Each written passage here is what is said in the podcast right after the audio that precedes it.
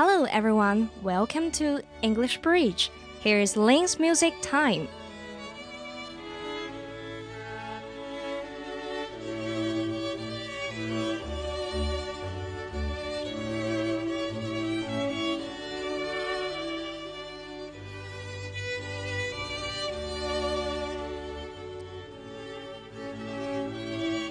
Today's topic is about Schubert.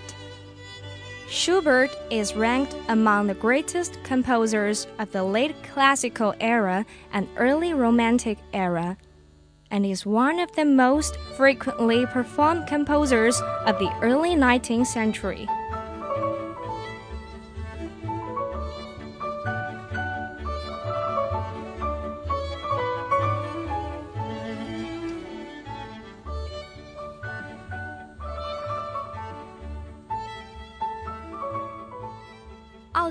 曲家舒伯特是古典主义晚期和浪漫主义早期的伟大作曲家之一。他拥有超过六百个世俗声乐作品，主要是民谣，有七首完整的交响乐、神圣的音乐、歌剧、配乐和大量的室内乐和钢琴音乐。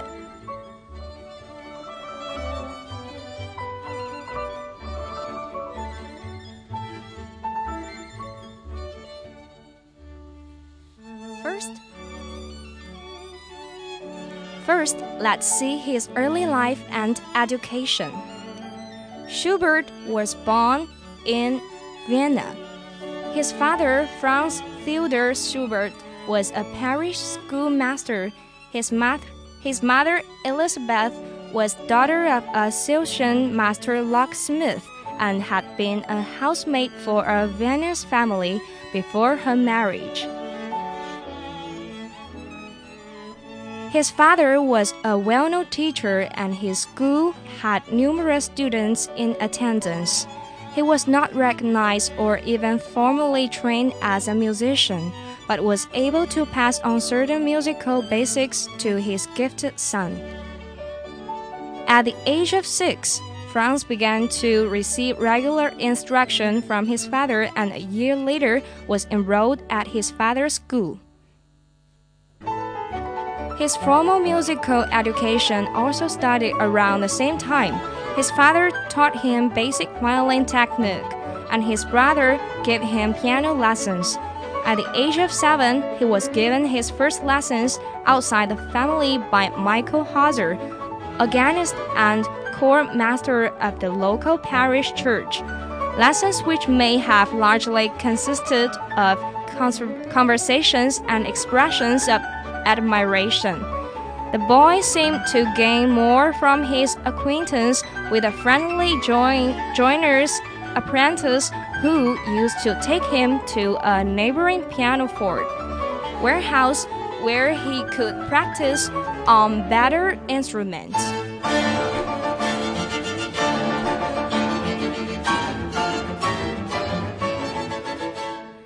He also played viola in the family string quartet. He wrote his early string quartets for his ensembles. Young Schubert first came to the attention of Antonio Salieri, then Vienna's leading musical authority in 1804 when his vocal talent was recognized. In October 1808, he became a pupil through a choral scholarship. At the place, he was introduced to the overtures and symphonies of Mozart and the symphonies of Joseph and Michael Haydn. His exposure to these and the lesser works, combined with occasional visits to the opera, laid the foundation for a broader musical education. One important musical influence came from the songs of John Rodolphe, who who was an important Lieder composer of the time, which his friend Joseph reported the practice young student wanted to modernize. Schubert's friendship began at the Stadt and lasted throughout his short life. In those early days, the financially well off Spaun furnished the impoverished Schubert with much of manuscript paper.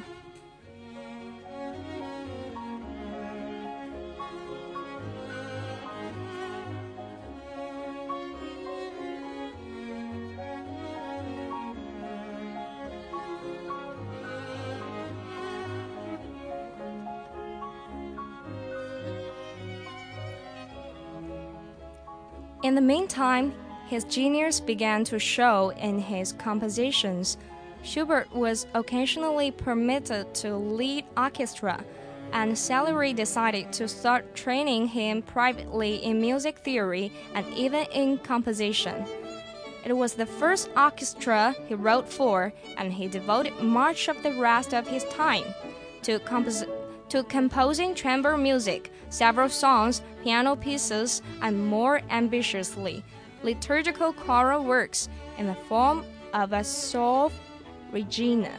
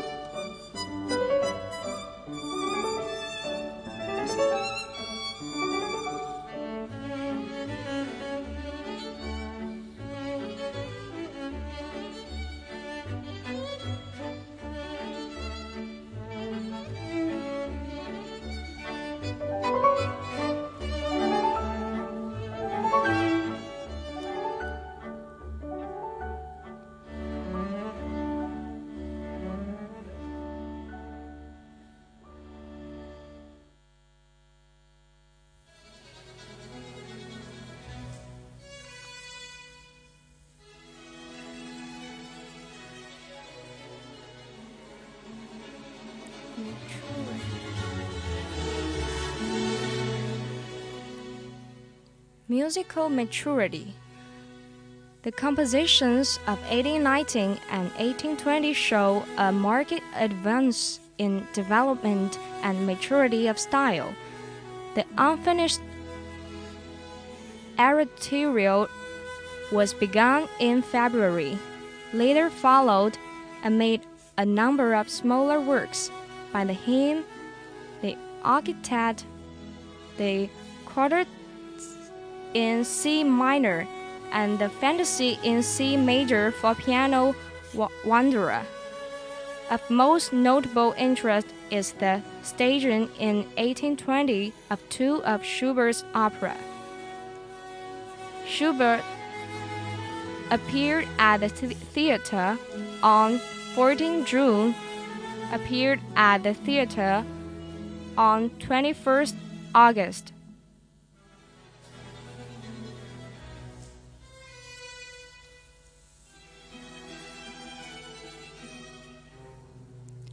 The production of the two operas turned Schubert's attention more firmly than ever in the direction of the stage, where, for a variety of reasons, he was almost completely unsuccessful. Or in all, he embarked on 20 stage projects, each of them failures which were quickly forgotten. In 1822,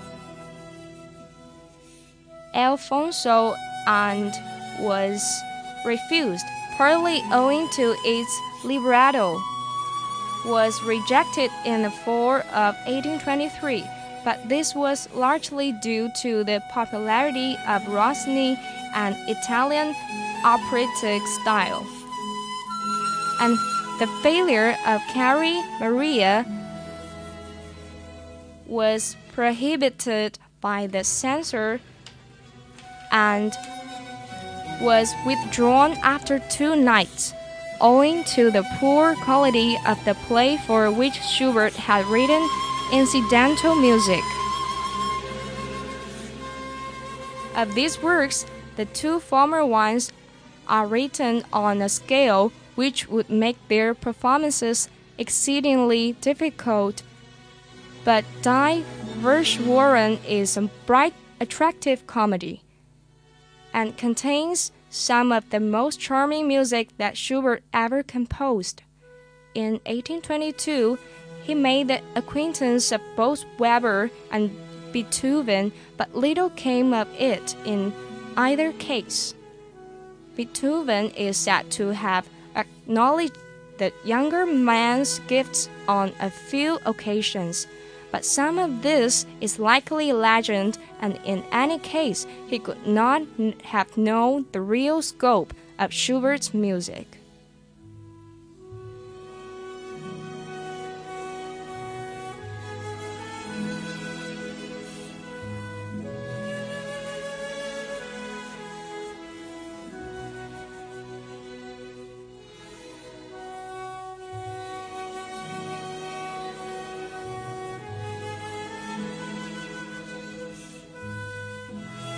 On Schubert's deathbed, Beethoven is said to have looked into some of the younger man's works and exclaimed, Truly, the spark of divine genius resides in his Schubert.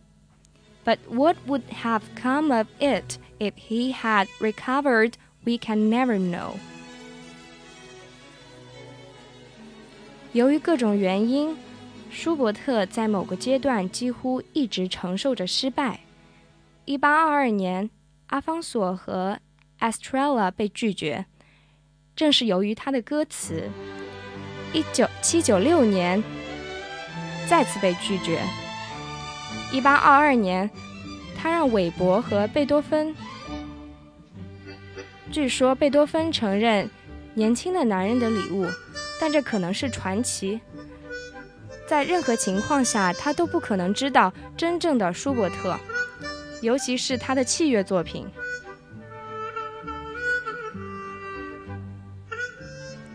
据说贝多芬在他的病床上，看着一些年轻人的作品，叫道：“啊，神圣的闪光驻留在舒伯特身上。”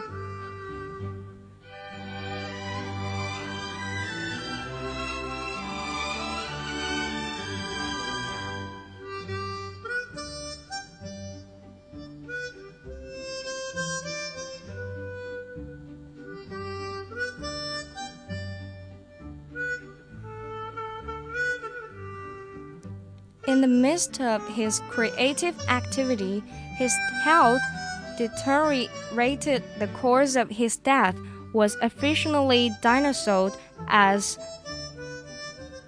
typhoid fever, though other theories have been proposed, including the stage of syphilis.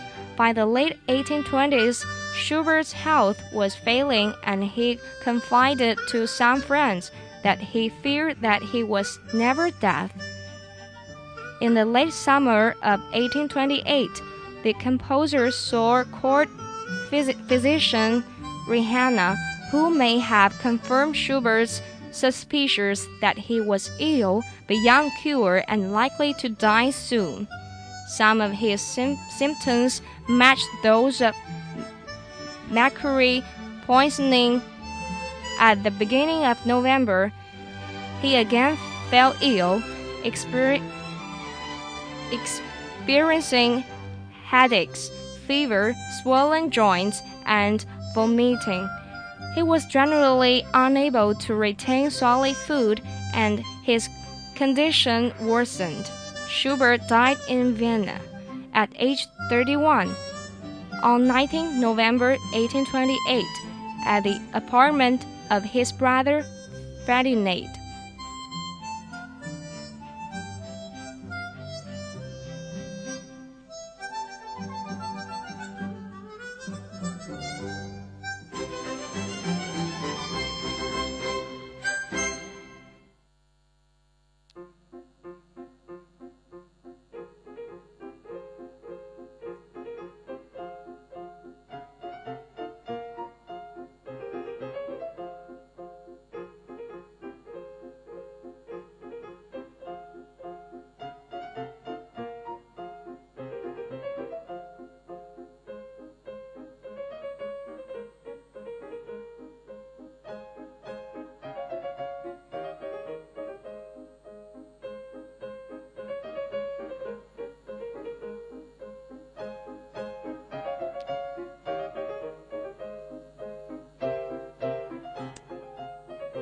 在这个创造性活动中，舒伯特的健康恶化，他的死因被正式诊断为伤寒。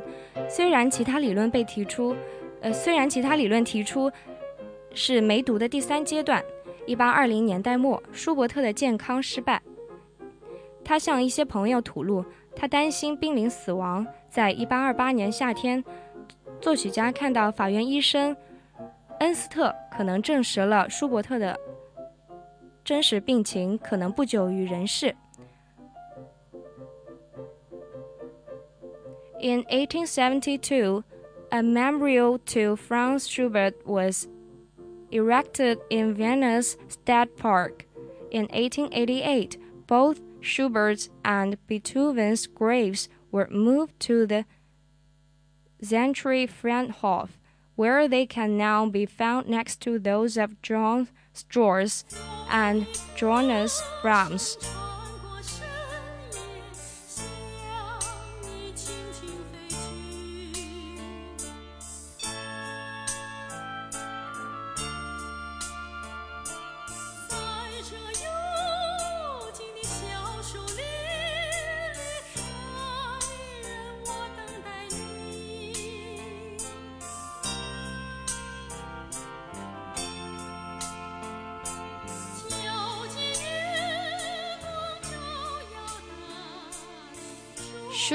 Was remarkably prolific, writing over 15,000 works in his short career.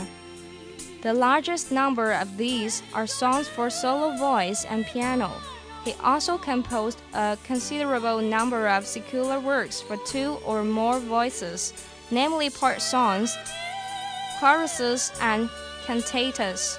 He completed eight orchestral overtures and seven complete symphonies in addition to fragments of six others, while he composed no concertos, he did write three concertant works for violin and orchestra. There is a large body of music for solo piano, including 14 complete sonatas and many short dances. There is also a relatively large set of works for piano duet. There are over 50 chamber works, including some fragmentary works. His sacred output includes seven masses. Among other mass movements and numerous sm smaller compositions, he completed only 11 of his 20 stage works.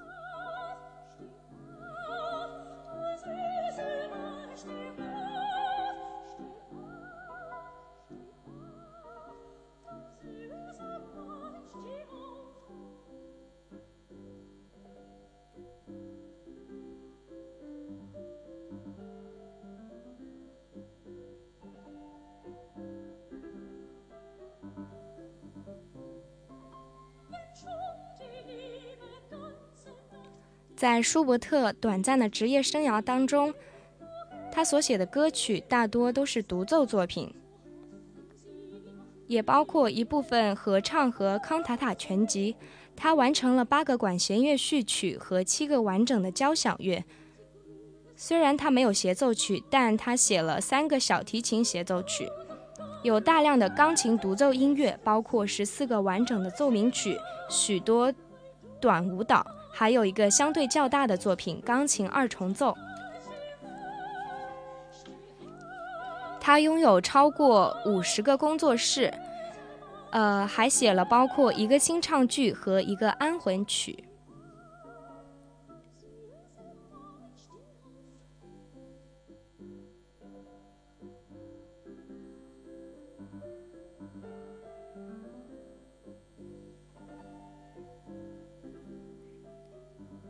In July 1947, the 20th century composer discussed Schubert's style, abashedly admitting that he had at first shared the widespread opinion that Schubert was a lucky inventor of pleasing tunes, lacking the dramatic power and searching intelligence which distinguished such real masters. Rani wrote that he reached a completely different assessment after close study of Schubert's songs at the urging of friend and fellow composer. Wranick pointed to the piano sonatas as giving ample evidence that was much more than an easygoing tunesmith who did not know and did not care about the craft of composition. Each sonata then in print, according to Wranick, exhibited a great wealth of technical and revealed Schubert as far from satisfied with pouring his charming ideas into conventional molds. On the contrary, he was a thinking artist with a keen appetite for experimentation. That appetite for experimentation manifests itself repeatedly in Schubert's output in a wide variety of forms and genres, including opera, liturgical music, chamber, and solo piano music. Perhaps most familiarly, his adventurous manifests itself as a not notably original sense of modulation, as in the second movement. To reach the tonic key of E major, it also appears in unusual choices of instrumentation, as in the sonata in A minor for arpeggione and piano, or the unconventional scoring of the Troll Quartet.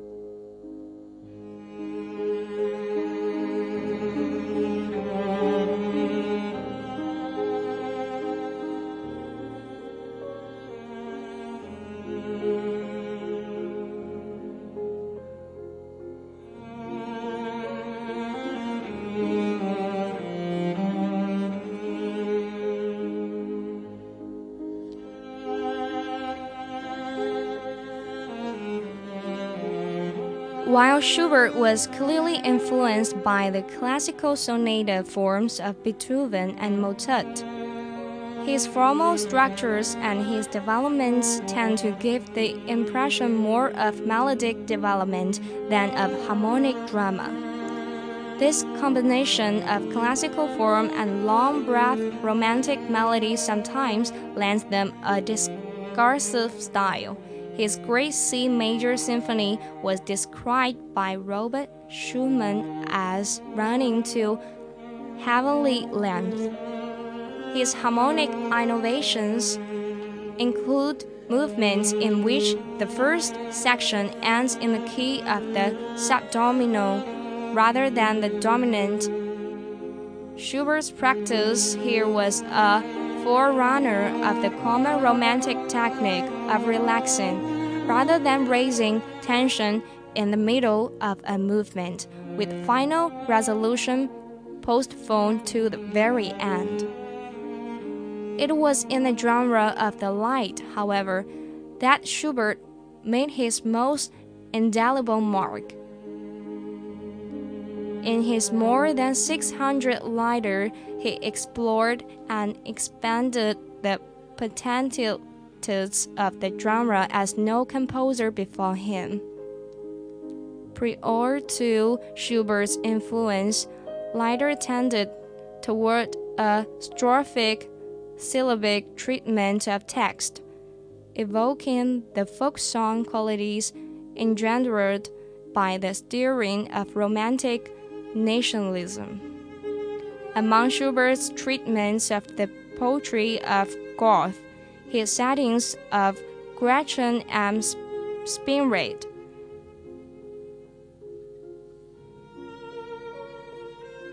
He composed music using the poems of a myriad of poets, with George and Schiller being the top three most frequent, and others like Heinrich Heine and Joseph Freyer,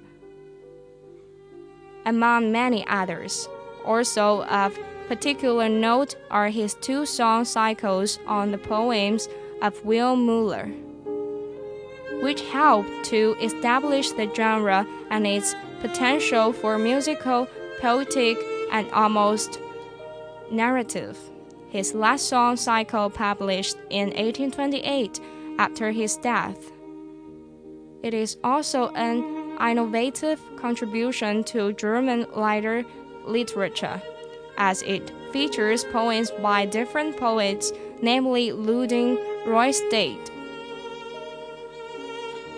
and John Gabriel, writing about Winterreise at the time, commented that it was a work that none can sing or hear without being deeply moved. Antonio wrote in 1894 that Schubert, whom he considered one of the truly great composers, was clearly influential on shorter works, especially, especially Lieder and shorter piano works. The tendency of the Romantic school has been toward short forms, and although Weber helped to show the way, to, show, to Schubert belongs the chief credit of originating the short models of pianoforte piece, which the Romantic school has preferably cultivated.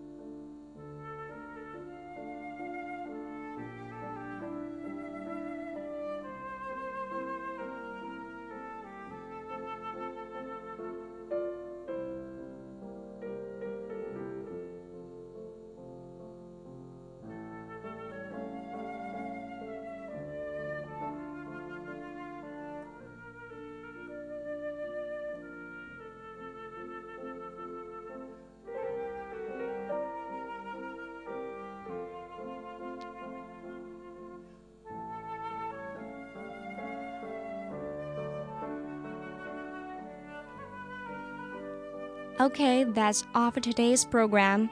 Thank you for your listening.